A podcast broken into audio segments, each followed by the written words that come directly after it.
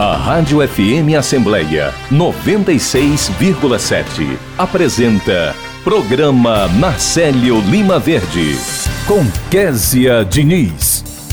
E no programa desta quinta-feira, dia 15 de fevereiro de 2024, a gente conversa com a orientadora da célula de enfermagem da Alesse, Odete Sampaio, que traz mais informações sobre o terceiro mutirão de espirometria no quadro Vida e Qualidade. O repórter Silvio Augusto acompanha as atividades em destaque aqui na Assembleia Legislativa. E hoje é dia de Dicas de Português, o quadro do programa Nacélio Lima Verde, em parceria com as edições Inesp da Assembleia. Conversando, a gente se entende com a advogada e membro do Centro de Mediação e Gestão de Conflitos da Alesse, a doutora Érica Conde. Hoje ela fala sobre assunto de vizinhança, vizinhança danos causados pelos vizinhos em decorrência de obras, reformas e outras é, possibilidades. Tem entrevista ainda com a diretora da Unipasse, Lídia Lourinho, que destaca os novos projetos do órgão para o ano de 2024. A gente conversa também com a secretária executiva do Conselho de Altos Estudos e Assuntos Estratégicos da Alesse, Luísa Martins, que fala sobre as cozinhas comunitárias. E o repórter Cláudio Teran antecipa tudo o que está por vir na sessão plenária de logo mais. Olá, eu sou Kézia Diniz e o programa Na Célio Lima Verde da sua rádio FM Assembleia 96,7 já está no ar. Você pode acompanhar o nosso programa por meio do aplicativo Rádio FM Assembleia, que está disponível para os celulares Android. Já para quem tem iPhone, é possível conferir o nosso programa pelo aplicativo Rádiosnet. E para participar juntinho com a gente, você já sabe, mas a gente sempre repete, né? Você pode mandar alguma sugestão, pergunta, é só você anotar o número do nosso WhatsApp. 859-8201-4848. E eu agradeço a você desde já pela companhia. Vida e qualidade. A Assembleia Legislativa do Ceará realiza hoje o terceiro mutirão de espirometria e quem fala mais sobre esse assunto é a orientadora da Célula de Enfermagem, Odete Sampaio, que já está aqui nos nossos estúdios, a quem eu agradeço, Odete. Seja muito bem-vinda, bom dia. Bom dia. É, mais uma vez, né, nós estamos aqui é, para convocar os nossos servidores, seus dependentes, a comunidade do entorno a participar do terceiro mutirão de espirometria, já que os as nossas últimas duas edições foram um sucesso, né?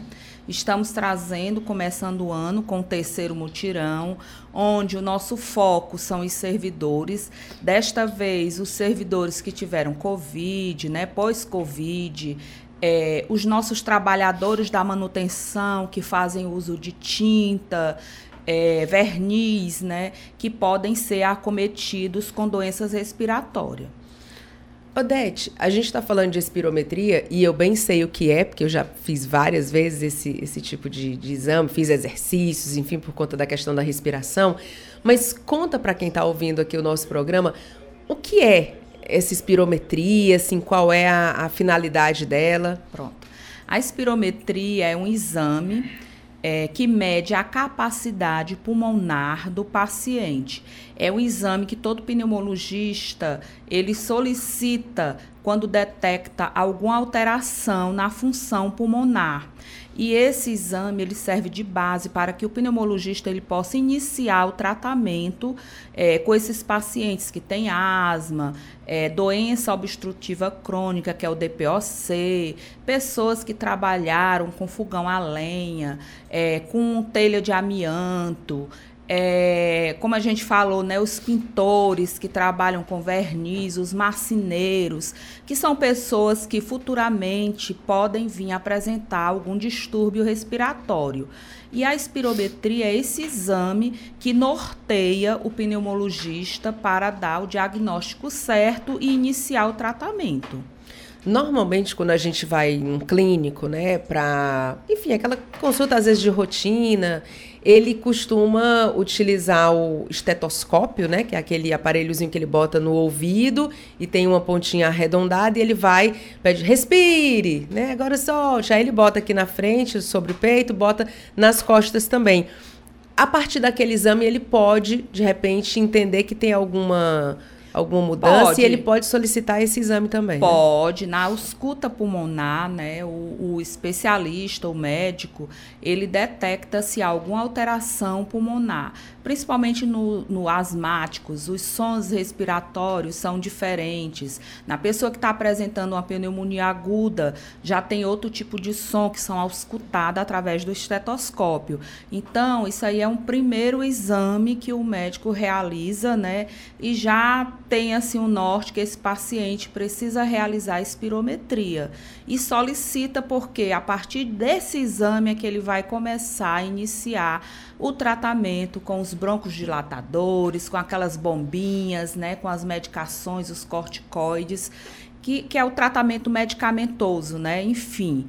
Então é um exame que é disponibilizado na rede do SUS, mas a procura é grande.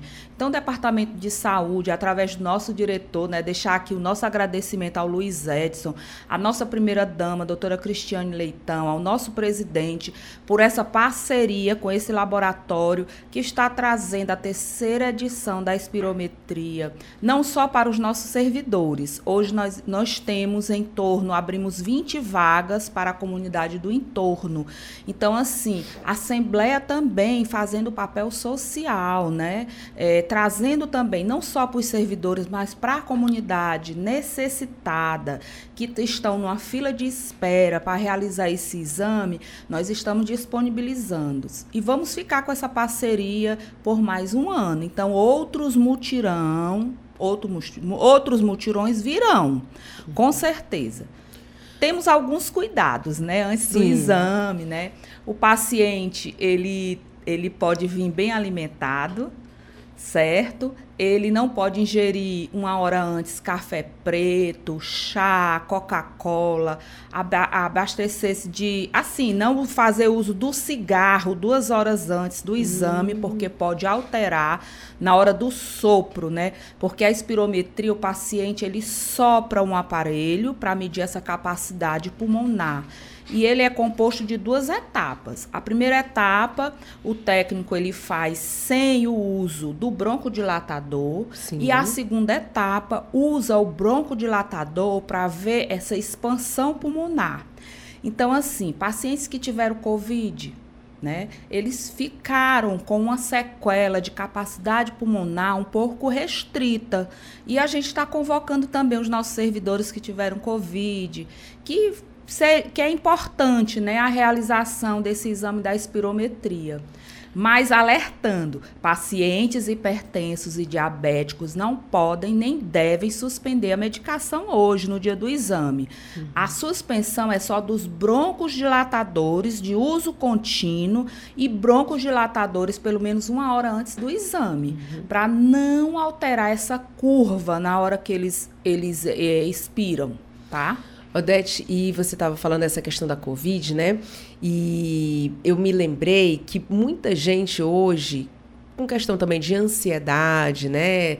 Aquelas crises de pânico, é, sente falta de ar, né? E muitas vezes essa falta de ar ela não tá. A gente logo associa alguma, algum problema no pulmão, mas ela não está associada né, diretamente a um problema no pulmão. Tem essa questão também. E esse exame, ele pode justamente revelar isso, né? Não, Exato. não é. Você não está com problema no pulmão. É uma questão mesmo realmente da ansiedade, é a respiração, né?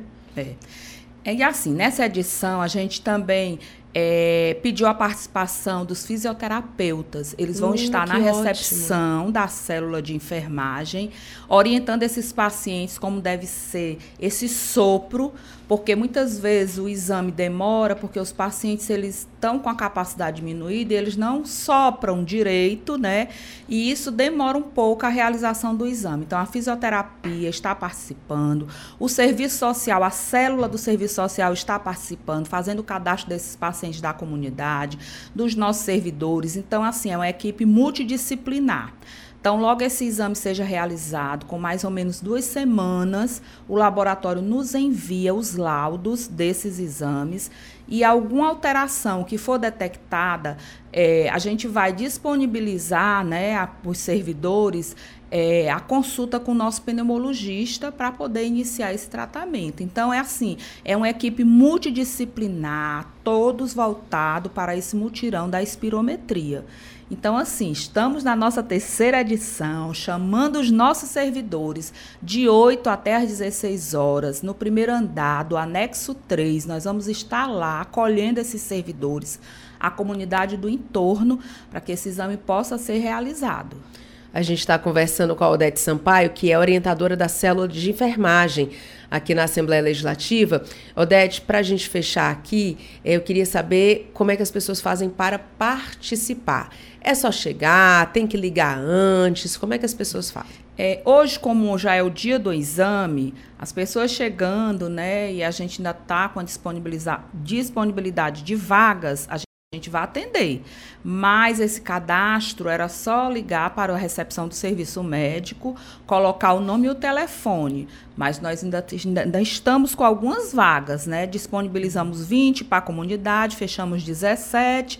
E ainda tem alguns servidores colocaram, né? Se cadastraram, mas a gente ainda tem vaga, gente. Então venha fazer o exame, porque vamos estar até às 16 horas, no primeiro andar do anexo 3, na célula de enfermagem. Odete, e eu quero aproveitar também a sua participação aqui, porque nesse mês de fevereiro, a Aless também está realizando a campanha Fevereiro Roxo. Queria que você falasse um pouquinho para a gente Pronto. sobre isso. É, o Fevereiro Roxo, né, a gente não poderia deixar de falar, é, se comemora a conscientização, né, é, da fibromialgia, já que o Departamento de Saúde inaugurou o ano passado uma sala onde nós temos um médico, o doutor Túlio, que é o responsável pelo programa, juntamente com a equipe multidisciplinar de enfermeiros, fisioterapeutas, dentista, o pessoal da acupuntura, da terapia ocupacional, psicólogos, todos envolvidos para trabalhar com esses servidores, né, a respeito da fibromialgia é, vamos fazer uma sala de espera, de orientação, nos dias da consulta com o doutor Túlio, com no, nossa outra médica, que também faz parte do programa, que é a doutora Domitila. Estamos aí conscientizando nesse, nesse fevereiro roxo, né, o mês da fibromialgia. Então, só alertando né, que nós vamos estar né, nos dias de consulta é, falando um pouco da fibromialgia para os nossos servidores.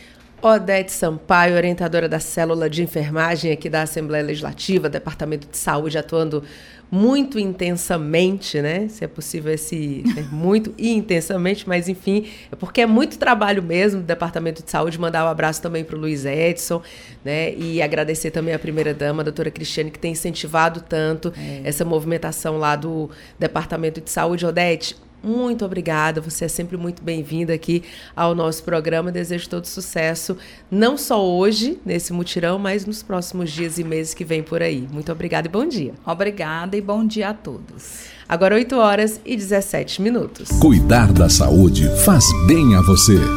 No inverno, uma série de outras infecções respiratórias podem ocorrer. 90% delas são causadas por vírus, como resfriado, amidalite, faringite, laringite, traqueite, sinusite e bronquite. Essas doenças, se não tratadas corretamente, podem gerar complicações mais sérias. Os principais sintomas são coriza, tosse, febre e dor. Aconselhamento profissional: o melhor remédio. Uma campanha da Câmara dos Deputados. Apoio Rádio FM Assembleia 96,7. Para o exercício da cidadania, é necessário ter os documentos básicos, como RG e CPF. Por isso, a Assembleia Legislativa do Ceará mantém a Casa do Cidadão. Para tirar a primeira via do RG, é preciso apresentar certidão de nascimento original e levar uma cópia, juntamente com duas fotos 3x4. Para tirar a segunda via, fotos e certidão de nascimento ou casamento, bem como a cópia do RG antigo ou boletim de ocorrência e um comprovante de taxa para pagamento de segunda via. Para tirar CPF, se tiver menos de 18 anos, basta apresentar a certidão de nascimento e RG do responsável. Se for maior, é preciso apresentar RG, certidão de nascimento e título de eleitor. Compartilhar iniciativas. Esta é a meta da Assembleia Legislativa do Estado do Ceará. Rádio FM Assembleia 96,7. Com você, no centro das discussões.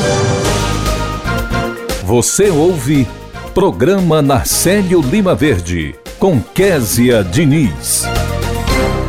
Estamos de volta e agora uma dica para você que de repente tem um dinheirinho aí guardado no PIS/PASEP. Pois é, o pagamento do abono salarial PIS/PASEP 2024, que é referente ao ano base 2022 começa hoje. Para os trabalhadores nascidos em janeiro, o abono é um benefício no valor de até um salário mínimo concedido anualmente a trabalhadores e servidores que atendem aos requisitos do programa. De uma maneira geral, para você entender quem é que tem direito a esse abono, né? Os funcionários da iniciativa privada e servidores públicos que trabalharam durante pelo menos 30 dias no ano base, ou seja, esse pagamento agora em 2024, a gente está falando do ano base de 2022, e que receberam nesse período até dois salários mínimos por mês. O banco de recebimento, dados, valores, inclusive de anos anteriores, estão disponíveis para consulta no aplicativo Carteira de Trabalho Digital e também no portal Gov BR. Então, se você está em dúvida, não sabe se vai receber, se não vai receber, você acessa essas possibilidades à carteira digital de trabalho ou no portal gov.br para você ter acesso a essa informação. Agora a gente segue com o nosso programa neste exato momento, 8 horas e 20 minutos. Conversando, a gente se entende.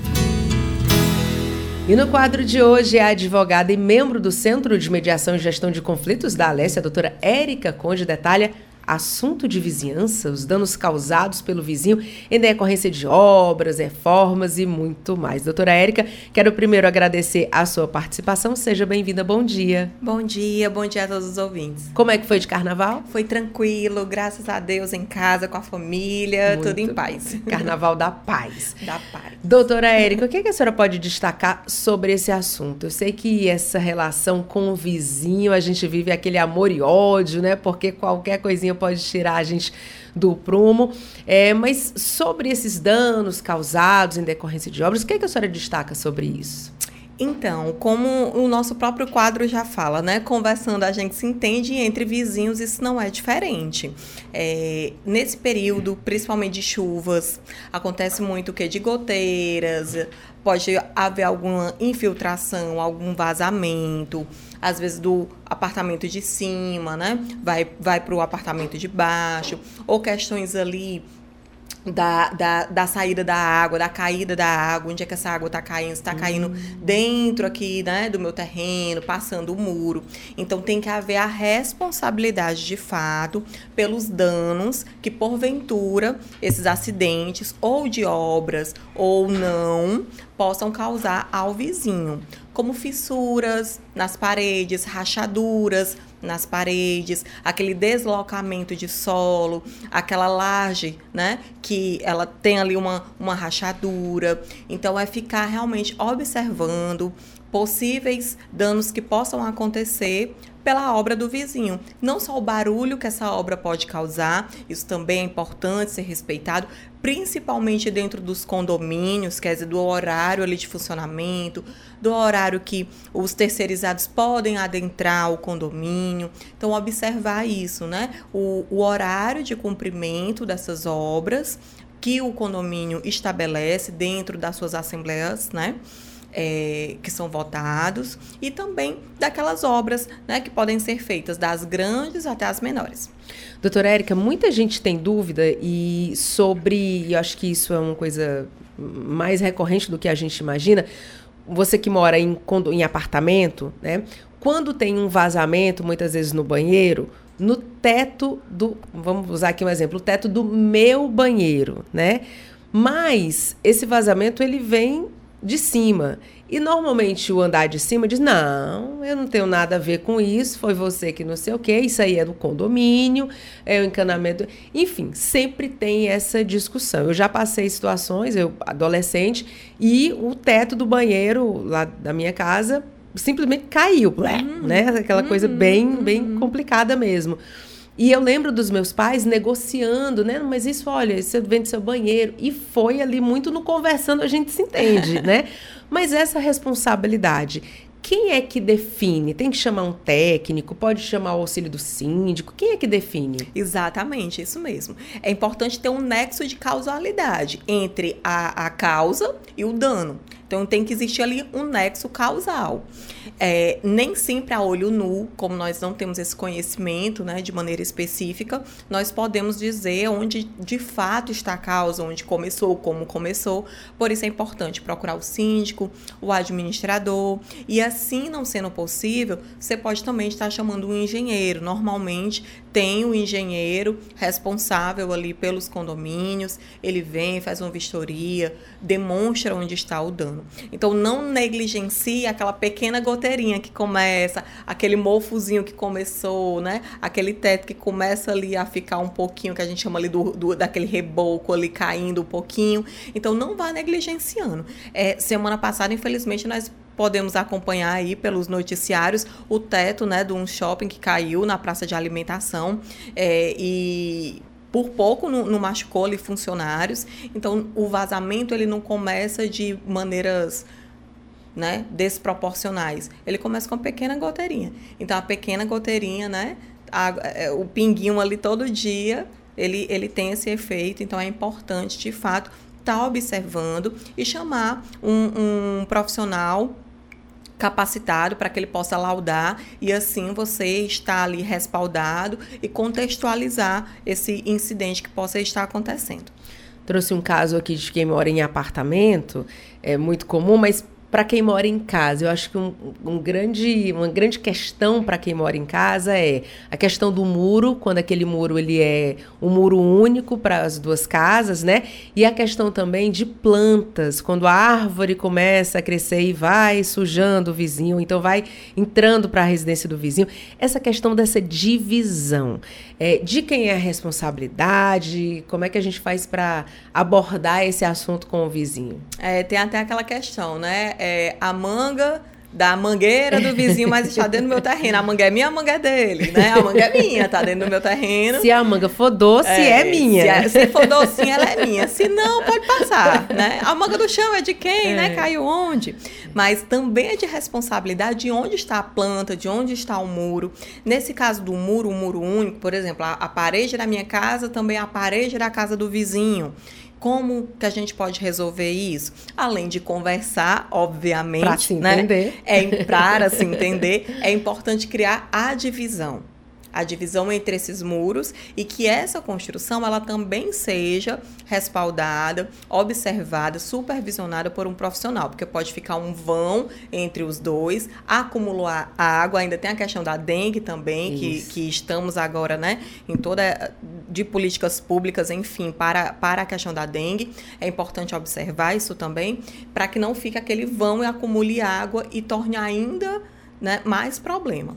Então, esse muro, quando é das duas casas, precisa ser observado quem construiu primeiro, de fato. Às vezes essa casa ela não tem ali a matrícula desse terreno, foi feito de qualquer jeito, né? Chegamos aqui, construímos e eles chegaram aqui construíram também. Inclusive tivemos um caso desse no centro de mediação, onde a, a, era exatamente assim, era o mesmo muro, a mesma parede, e eles foram fazer uma reforma na pia da cozinha de uma das casas e deu infiltração na outra casa. Hum. Né? Então a parede da cozinha da outra casa ficou totalmente infiltrada, mas nós conseguimos mediar, conversar, trazer consciência, né? Num lugar de, de empatia, de harmonia, de tranquilidade, onde as pessoas possam falar. Normalmente a gente chega um pouco eufórico, né? Mas vai, a gente vai conseguindo conduzir e chegar a um consenso. Eles dividiram ali também os prejuízos porque o muro era de um deles e ele que construiu a, a casa ao lado. Então é, é importante a gente observar de fato de quem é a parede, de quem é o muro e analisar cada caso concreto. No caso da planta, no caso de árvores, né, ou de árvores frutíferas normalmente, né, que, que a gente tem bastante essa, essa questão, é poldar, de fato, porque se vai para cima do muro, se as raízes né, vão ali enraizando na parede, questão de cercas elétricas. Então é importante aquele que é o proprietário dessa planta estar observando e poldando. Do caso contrário, aquilo que passar do muro, você pode sim, ou ficar para você se for um fruto, né? ou é, tentar cortar, poldar, se assim você não conseguir conversar com o seu vizinho. O importante é tentar conversar primeiro, né, sim, doutora? Porque sim. às vezes a pessoa nem Sem tenta, dúvidas. não quer, ah, não, não vou incomodar, não, isso vai ser muito chato. Você muitas vezes já cria um bloqueio de tentar levar esse assunto para outra pessoa, né? E às vezes é, é bem mais fácil, né? Exatamente. né? Começar ali a a conversar, Exatamente. tentar se entender, né? é sempre o melhor caminho. Você que está acompanhando o nosso programa, tanto pela 96,7, Rádio FM Assembleia, como pelo YouTube, né? Tá ouvindo e vendo o nosso programa pelo YouTube, você pode mandar perguntas. A gente tem esse quadro conversando, a gente se entende com a participação da doutora Érica, que é do Centro de Mediação e Gestão de Conflitos da Alesse. Então, qualquer dúvida, ah, não quero mandar pela internet, manda ali pelo WhatsApp também, que dá certo. Nosso WhatsApp é 859-8201-4848. E se você não quer mandar uma pergunta, você quer diretamente fazer esse questionamento, é, ou você quer procurar atendimento, doutora Érica também pode vir, né, presencialmente, fazer essa procura. Faz o convite aqui para os nossos ouvintes. Exatamente. Nós ficamos aqui na Pontes Vieira, no anexo 3, que é esse anexo voltado para o cidadão, que é algo muito característico, né, dessa gestão, desse palar, palar, parlamento, parlamento aberto ao cidadão, quase não sai é, para que esse cidadão ele possa estar vindo e ser atendido aqui por, com a gente, né, conosco. E nós também temos um WhatsApp que você pode estar enviando as suas dúvidas, seus questionamentos, saber qual a documentação para o seu caso.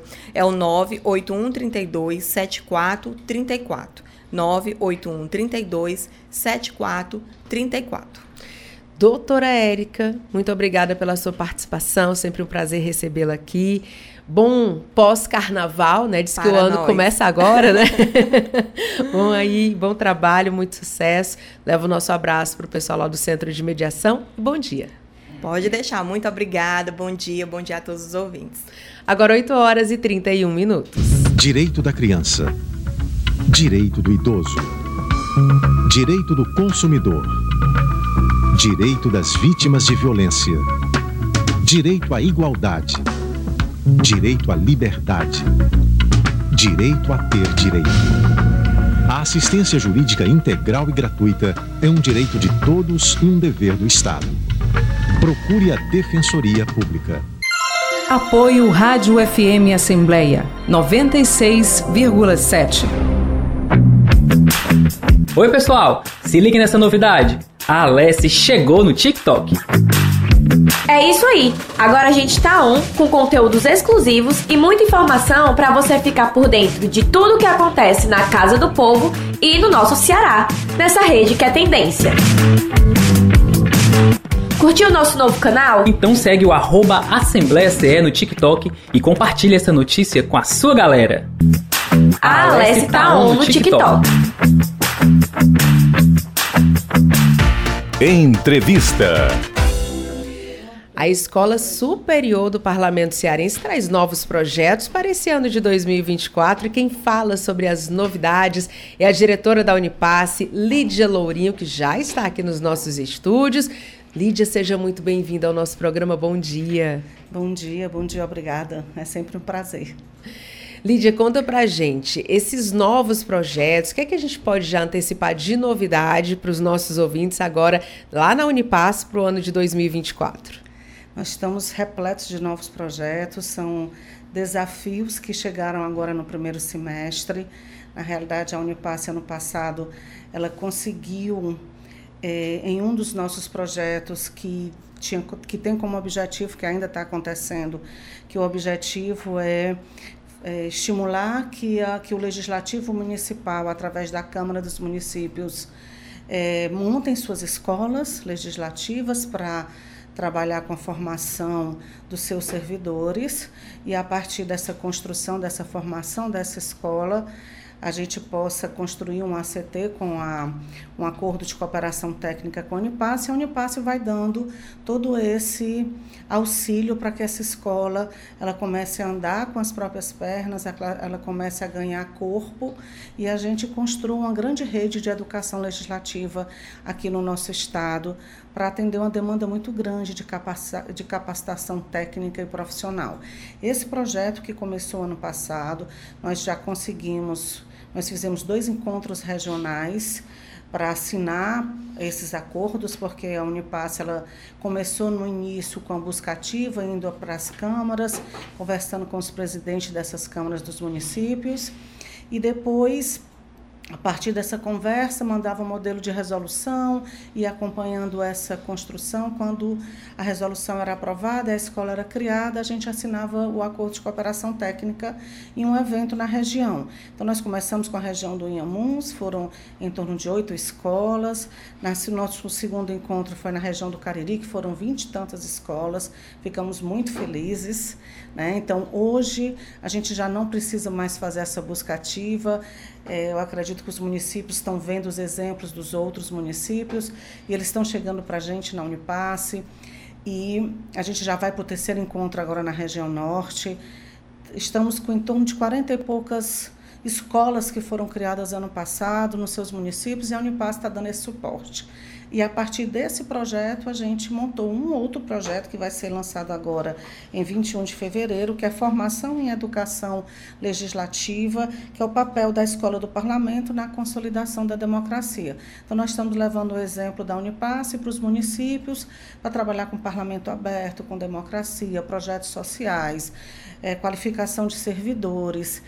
E esse ano a ideia é que a gente fomentou, elas foram criadas, nós fizemos o acordo de cooperação técnica e agora vamos dar todo a, a, a, o apoio necessário para que elas comecem realmente a existir e atender as demandas que tem cada município, respeitando as suas características né, e as suas especificidades. Esse projeto vai ser lançado agora, dia, dia 21, 21 de fevereiro, para esses diretores dessas escolas, esses diretores novos que estão aí, que querem saber como é que faz, como é que se constrói, como é que essa escola é montada, né? como, é, como é que se planeja, se faz um planejamento estratégico de educação legislativa, a Unipasse vai estar tá disponibilizando tudo isso para eles. A gente está conversando com a Lídia Lourinho, que é diretora da Unipasse, a Escola Superior do Parlamento Cearense. E Lídia, você falando nessa, nessa nova possibilidade, e eu pensando aqui, poxa, se na capital é interessante, você imagine no interior, porque é, nas cidades, as pessoas, as cidades do interior, as pessoas parecem que têm ali uma convivência maior com a política, com o parlamento, vão à Câmara Municipal, fazem protesto, cobram do seu vereador, né? O vereador está muito próximo ali das comunidades, da população. Então, é, ter essa relação, a dimensão, a importância, né? entender melhor como é que essa relação da democracia funciona, isso é de um ganho, assim, para a cidadania enorme, isso, né? Isso. o impacto que tudo isso tem na sociedade é gigantesco. Esse é o grande objetivo. Essa semana agora passada, eh, nós tivemos num, num, num, programa chamado Cena Legislativa, que é um podcast bem interessante, que ele nos convidou para falar exatamente sobre essa educação legislativa de qualidade que a Unipasse está trazendo e o quanto isso está na perspectiva de ser a porta aberta do parlamento, porque a educação ela é a, é porta isso, é. aberta do parlamento para a sociedade, porque tudo que é feito aqui impacta né, na sociedade de uma forma muito potente. E esse projeto que vem acompanhando essas escolas, a ideia é que isso seja uma, uma formação continuada, né? que a gente possa acompanhar isso através dessa construção dessa rede de escolas do Legislativo, né? rede estadual que é a Unipasse, dando esse apoio para essas escolas do Legislativo Municipal. A gente está falando de novidades, né? E muita gente diz que o ano começa depois do carnaval, mas a gente vem também de um ano de muito trabalho na Unipass. 2023 foi um ano muito especial, né? Inclusive é, chamou muita atenção no, no dia do Vem para a Leste, né? Onde a Unipass também se mostrou ali para o público que estava visitando. Eu queria que você falasse um pouquinho é, do que aconteceu em 2023, o que segue agora para 2024 é, é até importante, porque o nosso segundo projeto que eu venho de novidade trazer para vocês, ele veio exatamente do Vem para a Leste. Né? Enquanto a gente pôde no Vem para a Leste, que foi um movimento é, vivo, de muito dinâmico, que a sociedade é, se permitiu se aproximar da, da, da da Assembleia Legislativa, conhecer, ver o funcionamento, conhecer a estrutura física, é, conhecer tudo o que aqui acontece. É, nós na, no, nesse evento, a gente identificou uma demanda muito importante da sociedade civil de formação, tá certo? E é o projeto de gestão de projeto para as organizações sociais, que é uma demanda que veio hum, que do legal. Tá certo? E que agora, no primeiro semestre, a gente vai lançar em março. E aí é uma parceria né, com professores da UFC que vão trabalhar um curso gratuito para quem já tem a sua organização social, seu instituto, sua, sua ONG, sua, seu, seu, sua empresa já, vamos assim dizer, empresa no sentido de ser uma empresa não governamental, que tem dúvidas sobre prestação de contas, tem dúvidas sobre como acessar os editais, é, aqueles que tenham vontade de montar uma instituição e aí querem aprender desde o início. Então a gente fez um, um a gente é, construiu um projeto que vai atender a todos esses níveis de necessidade de quem está dentro das organizações sociais, começando agora em março. É, vai ser esse semestre todo, vai de março a junho. E a ideia é que a partir do final desse projeto se faça uma avaliação para ver a necessidade de continuar ou não, atendendo a uma demanda do Vem para a Leste. E importante também porque muita gente que trabalha com associação, com associações, com ONGs, às vezes se pergunta, ah, mas por que, que a ONG tal, a associação tal conseguiu tal coisa e a gente não consegue? Por que, que ela teve acesso a esse edital e eu não tive? E essa informação que depois que a pessoa tem acesso né, fica ali, fica descomplicado, Isso. essa informação é muito valiosa, né? É extremamente importante, por quê? Porque tem institutos, tem organizações que, por exemplo, existe uma boa vontade, existe um, um, uma demanda social para ser atendida, existe uma possibilidade, mas eu não consigo chegar até lá. Por que não? Por que, que uma instituição X consegue crescer, consegue atender e eu não? Então, onde é que eu estou? Qual é o caminho que eu tenho que percorrer para chegar a isso? Né? Então, existem plataformas, existem formas de construir projetos sociais para atender realmente as demandas necessárias do, do, do território onde aquelas instituições estão ali, é, auxiliando naquele. Porque é um terceiro braço, né? A gente pode dizer que as organizações sociais ela funciona como um terceiro braço do, do governo. Né? Chega muitas vezes aonde o governo não chega. E a Unipasse vai agora, com esse projeto, atender a essa demanda que para a gente é super importante. Mais um ponto para o parlamento aberto, né? Mais um ponto de muitos que já foram conquistados, né, Lídia? A gente está conversando com a Lídia Lourinho, que é diretora da Unipass, a universidade, aliás, a Escola Superior do Parlamento Cearense. Lídia, é, vamos fazer um resgate aqui, para a gente fechar a nossa conversa também, do ano de 2023. Como a gente já comentou aqui, foi um ano de muito trabalho. Além do Vem para a Leste, aquele momento especial, o que é que você destaca aqui para dos servidores? É, a gente, ah, os servidores, a gente teve quase 2 mil servidores em termos de, de projetos de formação continuada para eles, mas isso é um número bem maior, tirando aqueles cursos que são que chegam para a gente com demandas específicas de cada departamento. No total, no geral, aquele que a gente atende para, um público maior.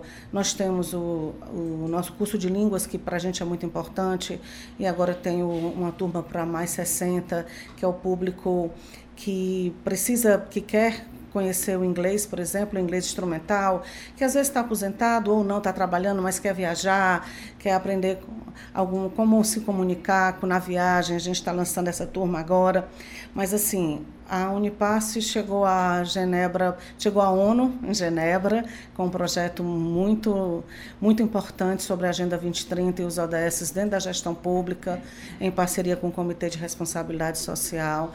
A Unipasse chegou a Dubai na COP 28, que para a gente foi uma honra né, estarmos lá com o painel, o único painel do Estado do Ceará que foi aceito, também em parceria com o Comitê de Responsabilidade Social, com a nossa primeira-dama Cristiane Leitão, de um projeto de formação continuada em educação ambiental, que estamos agora levando a uma outra novidade, vamos levar para todos os municípios, porque aquilo que a gente fez aqui, agora cabe chegar aos municípios para que eles conheçam esse projeto de educação ambiental continuada, foi o que levou para a gente para a COP. Então, nós tivemos vários momentos importantes é, ganhamos um prêmio de educação legislativa de qualidade pela Associação Brasileira das Escolas do Legislativo, também foi um, um, um ponto importante para a gente. E assim, e é, tudo isso só é possível porque a gente tem uma equipe muito forte, a gente tem uma presidente, a deputada Gabriela Aguiar, que nos permite, nos possibilita né, chegar a todos esses espaços, dando apoio a esses projetos. Nós temos o Evandro Leitão, nosso presidente, que abre as portas e diz: não, vai, compra essas ideias todas que a gente chega trazendo de novidade. Isso para a gente é muito importante. Lídia, e queria deixar encerrar aqui essa, essa nossa conversa é, pedindo para você fazer um convite, né? Já que a gente tem esse parlamento aberto, Unipasse aberta aí também, levando essas informações. Queria que você fizesse o convite, como é que as pessoas têm acesso, até para gerar uma demanda ou para saber o que é que está acontecendo. Conta para a gente e faz esse convite. Pronto, eu convido a todos, a Unipasse é para todos. É, nós abrimos agora os cursos da Unipasse, nós temos quatro coordenadores para as pessoas entenderem. A gente tem a coordenadoria de, qualificação do servidor, nós temos a de idiomas, da pós-graduação e de extensão. A de extensão é essa que chega mais ao público externo né? porque são esses cursos que a gente abre, que a gente lança para os municípios, lança para casa e abre para o público um percentual de vagas para que as pessoas possam participar desses cursos. São cursos que geralmente atendem à educação legislativa, mas num contexto mais amplo, que interessa à sociedade. Nós temos a pós-graduação com três cursos, a gente abriu 20% das vagas para o público externo, o nosso foco é sim o nosso servidor, mas quando essas vagas são preenchidas pelo nosso nossos servidores, essas vagas remanescentes, a gente tem aberto para a sociedade, sim. Nós temos até é, fora do estado fazendo o nosso curso. Né? E nós temos também nas turmas de idiomas aberto para a sociedade. As pessoas ligam e perguntam como é que podem fazer. A gente tem esperado, quando a gente lança as inscrições, a gente espera que primeiro a gente lança para casa, para o público interno, e aí o público interno é, é, faz suas inscrições e as, e as vagas remanescentes a gente lança para o público externo para que a gente possa realmente incluir a sociedade dentro da Unipasse. Nós temos um site que todas as informações estão lá. É, podem entrar no site da Alessi, procurar a Unipasse. Ela agora subiu um pouquinho naquelas janelinhas, porque como era Unipasse, estava no U, nessa questão da ordem alfabética, ela é a Escola Superior do Parlamento Cearense, então ela ganhou um espaço maior, ela vem agora um pouquinho antes. Né? E nós temos também no nosso, no nosso Insta todas as informações, tudo que acontece dentro da Unipasse está lá, siga o nosso Insta, né, arroba Unipasse, que é importante para vocês saberem tudo que a Unipasse está fazendo, tudo que ela tem de novidades e tudo que está aberto para o público como um todo. Lídia, eu estava olhando aqui, né? Você falou da deputada Gabriela Aguiar, que é a presidente da Unipasse, e o governador do estado, Emano de Freitas, em 2017, é, ele já foi presidente Isso, da Unipasse, foi, né? Foi, foi, Você sim. vê a, a, importância também é, da Unipasse. Eu fiz pós-graduação na Unipasse. Então, assim, é uma, uma escola, né? Começou como universidade, é uma escola que realmente acolhe, né? Abriga e tem muita história para contar. Então, tem, vida tem longa. Muita história, são 16 anos de história, foram comemorados ano passado. Esse ano agora a gente faz 17 anos, ela está debutando aí, né? mas está debutando com toda força. Muito bem. Lídia Lourinho, diretora da Unipasse, muito obrigada pela sua participação. Eu que agradeço, é sempre um prazer trazer as novidades. Bom trabalho, bom pós-carnaval carnaval e agora já bom final de semana também, né? Porque Não a é, gente tá acabou o carnaval, já tem o final de semana. Já Lídia, tá muito obrigada e bom Eu dia. Eu que agradeço, viu? gente. Bom dia. Agora 8 horas e 47 minutos. Agora, eu queria conversar com você, ouvinte, sobre uma coisa muito importante: a valorização do professor. Professor é uma das principais profissões que existem, sabia? Simplesmente porque depende do professor o sucesso da maioria dos profissionais. Quanto melhor o professor, melhor a aprendizagem dos alunos que ele vai ajudar a formar. E o que é um bom professor? É aquele que acredita que todos os alunos têm capacidade de aprender e se esforça para que eles aprendam cada dia uma coisa nova, que prepara as aulas com antecedência e que não falta por qualquer motivo. Professor bom é aquele que tem disposição, calma e paciência, que dá atenção e que é próximo dos alunos. Os professores merecem ser valorizados, merecem ser respeitados. Respeite o seu professor, pois ele é muito importante para o seu futuro e para o futuro do nosso país. Um país com mais oportunidades e menos desigualdade. Precisamos de todos pela educação. Educação muda um país. Apoio Rádio FM Assembleia 96,7. Entrevista. A Assembleia Legislativa realiza a entrega das cozinhas comunitárias para o programa Ceará Sem Fome. E a gente vai conversar, saber um pouco mais sobre esse assunto agora com a secretária executiva do Conselho de Altos Estudos e Assuntos Estratégicos aqui da Alesse, que é a Luísa Martins, que já está na linha com a gente. Luísa, seja muito bem-vinda ao nosso programa. Bom dia. Bom dia, Késia, né? Bom dia, bom dia a todos os ouvintes da Rádio Assembleia. É um prazer estar aqui, né? Poder esclarecer né, é, esse importante projeto da Assembleia Legislativa, que é a doação desses equipamentos às cozinhas comunitárias que fazem parte do programa Ceará Sem Fome. Luísa, comece explicando aqui, por favor, para os nossos ouvintes o que é uma cozinha comunitária. Vamos lá. O, em fevereiro do ano passado, né, é, a Assembleia aprovou por unanimidade, né, por todos os deputados, é, uma lei que cria o programa Ceará Sem Fome, que é um programa governamental é, que auxilia, né, que fortalece as iniciativas da sociedade civil de distribuição de alimentos de forma gratuita. Então, é, é, você sabe que, que, que as comunidades, é, durante o período da pandemia, é, muitos, muitos é, líderes comunitários, né, igrejas, organizações mesmo da sociedade, informais, é, se juntaram para distribuir alimentos para as pessoas que estavam necessitando naquele momento. Né? Então, essas iniciativas, elas permaneceram depois da pandemia. E o que, que o programa Ceará Sem Fome fez? Acolheu essas iniciativas, que o programa chama de Unidade Social Produtora de Refeição, são, portanto, organizações informais. São pessoas que não têm CNPJ, são grupos de amigos, grupo de igreja, né, de, de, terreiros, né, de umbanda, de candomblé, enfim, da igreja católica, dos evangélicos, que participam desse tipo de iniciativa. Então, o governo acolhe no programa essas unidades sociais produtoras de refeição e cria também a figura da unidade gerenciadora. Essa sim escolhida através de um edital de, de licitação de chamamento público, são entidades da organização civil, mas que têm CNPJ, certo? Que são adimplentes regulares perante a Controladoria Geral do Estado. Né? Então, essas unidades gerenciadoras, elas fazem a ponte do programa para que o alimento, tá certo? Para que as boas práticas de alimentação com nutricionista, certo? Até servindo mesmo de um ponto de cidadania em cada uma dessas comunidades, né? O, o Ceará inteiro conta hoje com 1.088 unidades produtoras sociais produtoras de refeição, só em Fortaleza são 290. Né? Então, as unidades gerenciadoras, elas têm esse papel de gerenciar essas cozinhas perante o programa Ceará Sem Fome, porque há repasse, né? é, é, de, de, de, recursos, né? Não de dinheiro, mas repasse também até de recursos de dinheiro, porque algumas dessas cozinheiras das, das cozinhas também recebem salário, né? Também são remuneradas de alguma forma, certo? Não todo mundo que trabalha na cozinha, mas há também um, uma espécie de pagamento, né? As pessoas que participam da cozinha. Então, o que fez a Assembleia, Kézia? A Assembleia é, sendo pactuante do Pacto por um Ceará Sem Fome, né, que já não é o programa, é o pacto, é, adquiriu né, também por lei e também por, por lei votada unanimamente por todos os nossos deputados, unanimemente, é, o, a compra, a aquisição de equipamentos para é, justamente é, é, é equipar essas cozinhas, né, ajudar a melhorar o atendimento dessas cozinhas. Então, são fogões industriais, geladeiras, freezers de duas portas, que eles precisam muito para guardar os alimentos, né, as carnes, né, as proteínas que o Estado distribui, liquidificador industrial e até mesmo panela, colheres, facas. Né. Então, essa é a contribuição da Assembleia Legislativa para né, o Pacto por um Ceará Sem Fome e vai justamente atender as cozinhas do programa Ceará Sem Fome.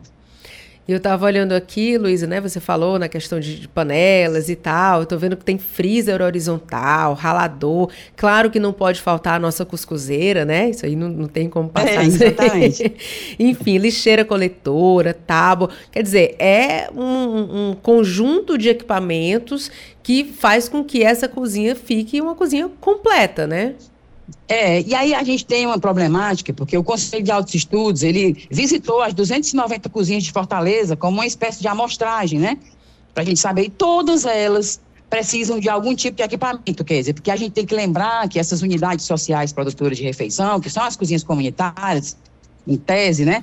Elas são organizadas de qualquer forma. É uma panela que é emprestada de um vizinho, é um fogão que já não servia mais em algum lugar e que é doado. Muitos deles não são fogões industriais certo? Então, esses equipamentos da Assembleia vão realmente transformar essas cozinhas que vão receber os equipamentos em cozinhas é, o mais parecido possível com a cozinha industrial. Bem interessante isso, vai ajudar demais, tenho certeza, a fortalecer essa, esse movimento, né, para a gente chegar uhum. e, e, levar esse alimento para quem está precisando. Agora, Luísa, é, muita gente se pergunta quando ouve falar no Ceará Sem Fome e quando ouve falar nas cozinhas comunitárias, né? Quais são os critérios para definição? Quem pode receber? É, co como é que vem funcionando esse movimento e essa participação da Assembleia? Então, esse foi realmente um quebra-cabeça, né, para nós, porque a nossa norma que regula a lei que permitiu que a Assembleia adquirisse esses equipamentos com 3 milhões de reais, ela fala em dois critérios, né, que na época eram critérios bastante válidos, que é ter experiência prévia e estar em estado de precariedade. Só que agora, com o passar do tempo, né, porque a gente está falando de uma ação que aconteceu em fevereiro e as cozinhas foram todas estruturadas até mais ou menos outubro. Né? Nós terminamos a nossa licitação em novembro. Então, neste interregno de tempo aí, é, foram montadas muitas cozinhas né, pelo Ceará Sem Fome. Então, hoje o Ceará inteiro possui uma quantidade de 1.088 cozinhas. E a Assembleia Legislativa, com os 3 milhões que foi disponibilizado né, para essa aquisição, conseguiu comprar equipamentos para atender 300 cozinhas. Então, nós temos um problema. Por quê? Nosso critério era Vamos recordar aqui: experiência prévia e precariedade. Todas as 1.088 cozinhas têm experiência prévia. Todas as 1.088 cozinhas também, de alguma forma, estão precárias em algum sentido. Também necessitam de algum tipo de equipamento e, às vezes, até de todos os equipamentos, pelo levantamento que nós fizemos. Então, que, qual foi a atitude que nós tomamos? Nós consultamos, né? A pedido do presidente Evandro Leitão, nós consultamos o Comitê Intersetorial de Governança do Programa Ceará Sem Fome, explicamos né, que a Assembleia não, não tinha equipamentos para atender a demanda do Estado inteiro e pedimos que o comitê, é, é, vamos dizer assim, esmiuçasse, né, fosse mais a fundo no critério, né, criasse critérios para além dos critérios que a gente já tinha criado na nossa normativa. Certo? E então, o que o comitê nos respondeu? Que como o, o, o Ministério Público, né, o comitê, na verdade, ele aproveitou para responder sobre todo tipo de doação de equipamento, não só sobre a Assembleia. Porque o Ministério Público, através do FEDID, né, do FEDID, que é um fundo, né, fundo aí ligado ao combate à pobreza, é, doou 4 milhões de reais ao Estado. Então, o que acontece? As doações da Assembleia, mais as doações do Ministério Público, que estão em fase de licitação, eu acredito que daqui a dois, três meses esteja finalizado. Inclusive, nós também colaboramos né, com os nossos termos de referência, com a nossa experiência em, em, em licitação desse gênero, né? É, vai dar para cobrir o estado inteiro. Então, a, norma, a, a, a resolução 01-2024 do Comitê de Governança do Programa Ceará Sem Fome, Comitê Intersetorial de Governança, aponta para, o seguinte, para a seguinte solução. Todas as cozinhas do estado do Ceará, as 1.088, irão receber equipamentos para melhorar o seu atendimento. Num primeiro momento, serão atendidos os municípios que possui o maior número de beneficiários do programa Ceará Sem Fome. Nesse caso, está em primeiro lugar Fortaleza. Aí vem Fortaleza, Calcaia e Maracanãú. Então, pela ordem, os equipamentos da Assembleia devem suprir inicialmente Fortaleza e depois, certo, o, os equipamentos do Ministério Público vão para todos os outros municípios. Então, é, nós não estamos abrindo novas cozinhas, tá certo? Nós vamos atender única e exclusivamente as cozinhas já abertas do Ceará Sem Fome.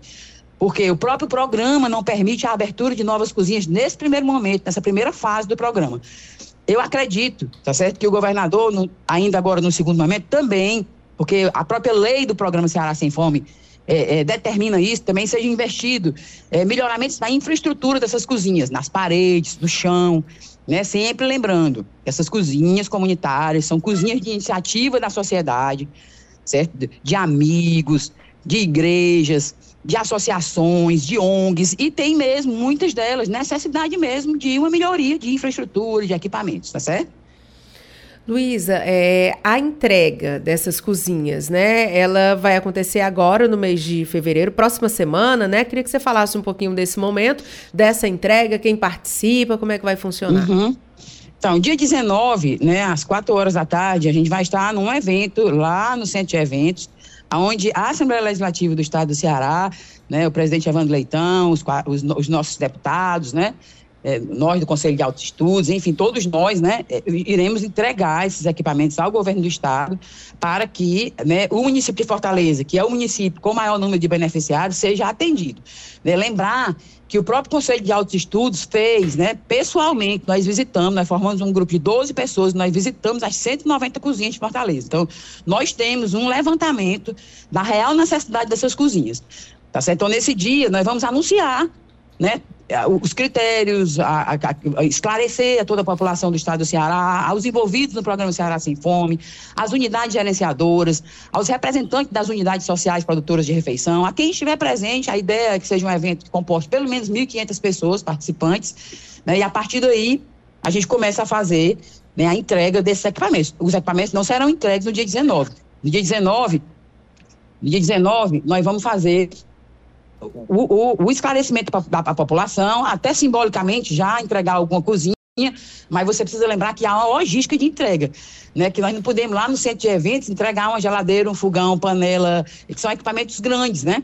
Então vai ter uma logística. A Secretaria de Proteção Social, né, do Governo do Estado, eh, se comprometeu a fazer essa logística de entrega, vai com o caminhão, né?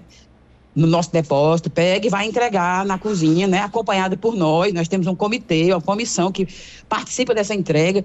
Também estamos chamando para participar desse, desse, desse comitê o próprio Ministério Público, o Tribunal de Contas do Estado, tá certo? Enfim, todos os poderes aí participando desse momento importante para o estado do Ceará, né, do combate à fome. Não tenho dúvida que vai ser uma grande festa, porque as pessoas estão muito envolvidas, engajadas em acompanhar esse movimento, né, do Ceará sem fome. Uhum. Essa participação da Assembleia, essa entrega da Assembleia Legislativa, como você disse, é uma entrega naquele momento de 19 é simbólico, porque obviamente não dá para ninguém sair ali com um freezer, né, segurando um freezer. Uhum. Tem que ser feita uma entrega organizada através dos caminhões, com toda a comodidade, para que isso aconteça e seja um momento aí de muita alegria para todo mundo. Então, Luísa, Quero parabenizar primeiro, né, por essa iniciativa e tantas outras que o conselho tem desenvolvido. Parabenizar pelo seu trabalho, que é reconhecido como de excelência aqui não só dentro da Assembleia, mas fora também desse parlamento aberto. Então, muito obrigada. Leva o nosso abraço aí para todo mundo. Muito bom dia para você.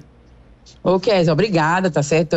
A recíproca é verdadeira. Você também é uma pessoa muito querida, muito reconhecida profissionalmente. Para mim é um prazer trabalhar com mulheres como você, tá certo? Muito obrigada pela atenção e deixo o convite, né, a todos os cearenses que acompanhem essas entregas, tá certo? Que participem desse momento grandioso para o estado do Ceará, porque a gente está matando lá na ponta, nos assentamentos precários, nos lugares mais humildes do estado do Ceará, onde, onde, a, onde a extrema pobreza está instalada, uma questão importante que é a fome.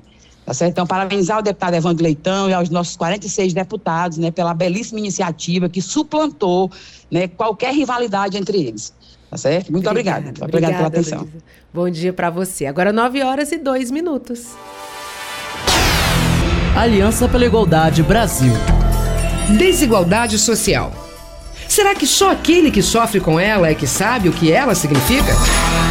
A desigualdade social é a distância que existe entre pobres e ricos, proprietários e sem teto e sem terras, intelectuais e analfabetos, negros e brancos, homens e mulheres. A desigualdade social do Brasil, um país de mais de 190 milhões de habitantes, está marcada por percentuais alarmantes entre os que possuem riquezas e aqueles que são totalmente desprovidos dela. A desigualdade também é uma questão de gênero. Aliança pela Igualdade Brasil. Apoio Rádio FM Assembleia 96,7. Você ouve Programa Narcélio Lima Verde, com Késia Diniz. E vamos à dica de português de hoje? Acompanhe o quadro do programa Narcélio Lima Verde em parceria com as edições Inesp da Assembleia. Edições Inesp. Dicas de português. Olá, sou a professora Sandra Mesquita das edições Inesp da Assembleia Legislativa do Estado do Ceará. E a nossa dica da língua portuguesa de hoje é quando usar conselho com C e conselho com S. Conselho com C, embora seja uma palavra dicionarizada, é mais popular em Portugal do que aqui no Brasil. Sua origem também é latina e seu significado remete à assembleia. A diferença é que esse conselho é relacionado ao município, tem a ver com a administração municipal. O Conselho de Lisboa aprovou a abertura do concurso público. Conselho com S significa opinião, aviso, corpo de pessoas. Reunião de pessoas que busca deliberar ou solucionar um assunto. Comissão ou grupo de pessoas que, indicadas ou eleitas, presta consultoria em variados assuntos, no âmbito público ou privado. Aceita o conselho dos outros, mas nunca desistas da tua própria opinião. O Conselho Nacional de Saúde adverte que fumar é prejudicial. Até a próxima Dicas de Português das edições Inesp. Agora 9 horas e 4 minutos e a gente já está aqui com Cláudio Teran nos nossos estúdios. Cláudio Teran, muito bom dia. Muito bom dia, Kézia Diniz. Bom dia a você, bom dia ao amigo, amiga que se liga na nossa FM Assembleia através do 96,7 e das mídias sociais da Assembleia. Cláudio Teran, me surgiu agora uma dúvida, uma curiosidade, antes de você falar sobre a sessão de logo mais. Como é que um gaúcho curte o carnaval? Gaúcho curte o carnaval sambando, né? Sambando? Você samba, Cláudio Teran? Não acredito. Não, eu não. vou dizer uma coisa. Eu não, ruim da cabeça eu não sou, mas eu sou doente do pé. Viu? Cláudio Teran sambando. Essa aí eu queria ver. Pense numa cena realmente patética. Então vamos passar essa imagem agora que me ocorreu, Cláudio Teran, mas vamos passar. Vamos falar da sessão plenária de logo mais. O que é que você destaca? Não, e tem aquela coisa, né, que assim, eu nasci com o samba, nunca me separei do danado do samba, né? Tem aquela música, Tem. mas eu, eu não posso adaptar essa música à minha vida. Mas eu gosto, assim, acho legal, gosto de ver o carnaval. Só tem uma coisa do carnaval que eu não gosto, mela mela, isso aí Mela. Mela, é essa aí. Mas eu realmente. admiro quem gosta, né? Porque é uma coragem danada. E se eu fosse pro Mela Mela, eu sei que eu ia levar farinha, maisena nos olhos, eu ia ficar cego por um Cláudio mês. Teran, farinha e maisena não é nada, meu amigo. Quando a gente era adolescente, quando eu era criança pequena lá em Barbacena, Lá em né? Adolescente, os meus amigos faziam umas misturas que ali era. O ovo era a coisa mais tranquila que tinha dentro daquelas misturas. Pra desencardir levava 15 dias, né? 15 dias, né? Ai, meu Deus. Mas Triste. enfim, vamos, vamos sair. Já saímos do carnaval aqui, estamos no pós-carnaval. Conta pra gente o que é que vai ser destaque logo mais. Quer dizer, de fato, nós tivemos carnaval em todo o estado do Ceará, né? E ainda vai ter hoje um balanço que será feito depois pela Secretaria de Segurança Pública, pelos órgãos que acompanham isso, né? E na Assembleia Legislativa eh, já se previa, né, que a retomada dos trabalhos com mais força se daria a partir de- do, do- do fim, né? Do, do momento em que acabasse aí terminasse o festejo de Momo, o Carnaval. Tem um projeto de lei de autoria do Poder Executivo, ou seja, que vem do Palácio da Abolição, que vai suscitar bastante debate no plenário, porque ele dispõe sobre o modelo de governança da proteção de dados pessoais no âmbito justamente do Poder Executivo. Hoje essa é uma preocupação geral, Kézia, dos poderes constituídos, das empresas eh, da iniciativa privada. Eh, a proteção de dados é uma necessidade. Você vê que hoje nós cidadãos, nenhum de nós pode bater no peito e dizer assim, meus dados estão protegidos. Porque basta a gente entrar ali no Google É verdade. e fazer uma busca de qualquer coisa e os cookies que todo mundo usa ficam rastreando a sua vida e ficam sabendo o que, que você se você pesquisou lá um, um, pratinho de bobó de camarão, daqui a pouco aparece 600 opções, pra, né? É e verdade, essas coisas são de, e essas coisas elas fazem parte do mundo digital, mas para além disso, a preocupação do governo é justamente ver é, de que maneira você vai ter um, um, modelo de governança para proteger os dados sigilosos é, das pessoas. Isso vai ser bastante debatido e caberá ao líder do governo é, traduzir essa matéria, que ela é uma matéria bastante complexa, para as senhoras e senhores deputados e também para o, o, público de maneira geral. Temos ainda projetos de lei que serão lidos na sessão de hoje. Entre essas propostas, a, da autoria da deputada Gabriela Aguiar, declara de utilidade pública a Associação Cearense dos Diabéticos e Hipertensos. E a deputada justifica pelos relevantes serviços que essa instituição presta ao Estado do Ceará, inclusive na área da prevenção. Né? É uma entidade que tem um fim educativo, orientador e de prevenção também. O deputado, a deputada Gabriela Aguiar também está criando, propondo ao governo do estado uma campanha de conscientização e combate ao charlatanismo no âmbito do estado do Ceará. Mas o que, que significa isso, né? Bom, na justificativa, a deputada apresenta algumas, algumas questões, quer dizer, por exemplo, não tem sido incomum a gente descobrir que falsos médicos conseguem se empregar. É verdade. Né? Não, é verdade. Conseguem, como é que essas pessoas passam pelos filtros, né? Então a deputada, com esse projeto aqui do, do, do, do combate ao, ao, charlatanismo, ela quer é, que se criem mecanismos mais rigorosos para aferir quem é o candidato a emprego nessas situações específicas. Porque é inacreditável que uma pessoa se empregue, por exemplo, de médico do PSF, já aconteceu isso em vários municípios e se descobre depois que o sujeito não é médico. E aqui eu estou citando um caso. Né? Há outras situações em que os charlatões conseguem aí, não se sabe como, porque eu acho que um cidadão comum, às vezes, que está desesperado por um emprego, com toda a documentação em dia e às vezes é a maior dificuldade para conseguir. E aí a, o projeto da deputada leva, a, chama atenção para esse lado de que é preciso um filtro mais rigoroso para evitar esse tipo de coisa. O deputado Júlio César Filho está com uma proposta que institui no estado do Ceará o Programa Estadual de Apoio e Incentivo às Cidades Inteligentes. Aqui o deputado quer estimular, Kézia, as cidades cearenses que estão mais conectadas que outras, né? que oferecem um acesso maior à, à, à, à, internet. A ideia do deputado aqui é que a democratização desse acesso contribui também para o desenvolvimento pessoal e geral uh, dessas cidades. E aí a ideia, o projeto de lei dele tem um conjunto de iniciativas para estimular esses municípios que avançam mais que outros em relação aí ao digital. Para fechar, Kézia, nos projetos de lei aqui, o deputado de Assis Diniz está propondo o programa de capacitação em tecnologia para pequenos empreendedores no âmbito do Estado. O deputado justifica que o pequeno empreendedor é o maior transformador social que existe em toda parte, não só no estado do Ceará. De acordo com ele, os pequenos empreendimentos garantem é, sustento daqueles que empreendem, contribuem para a geração de empregos, ajudam também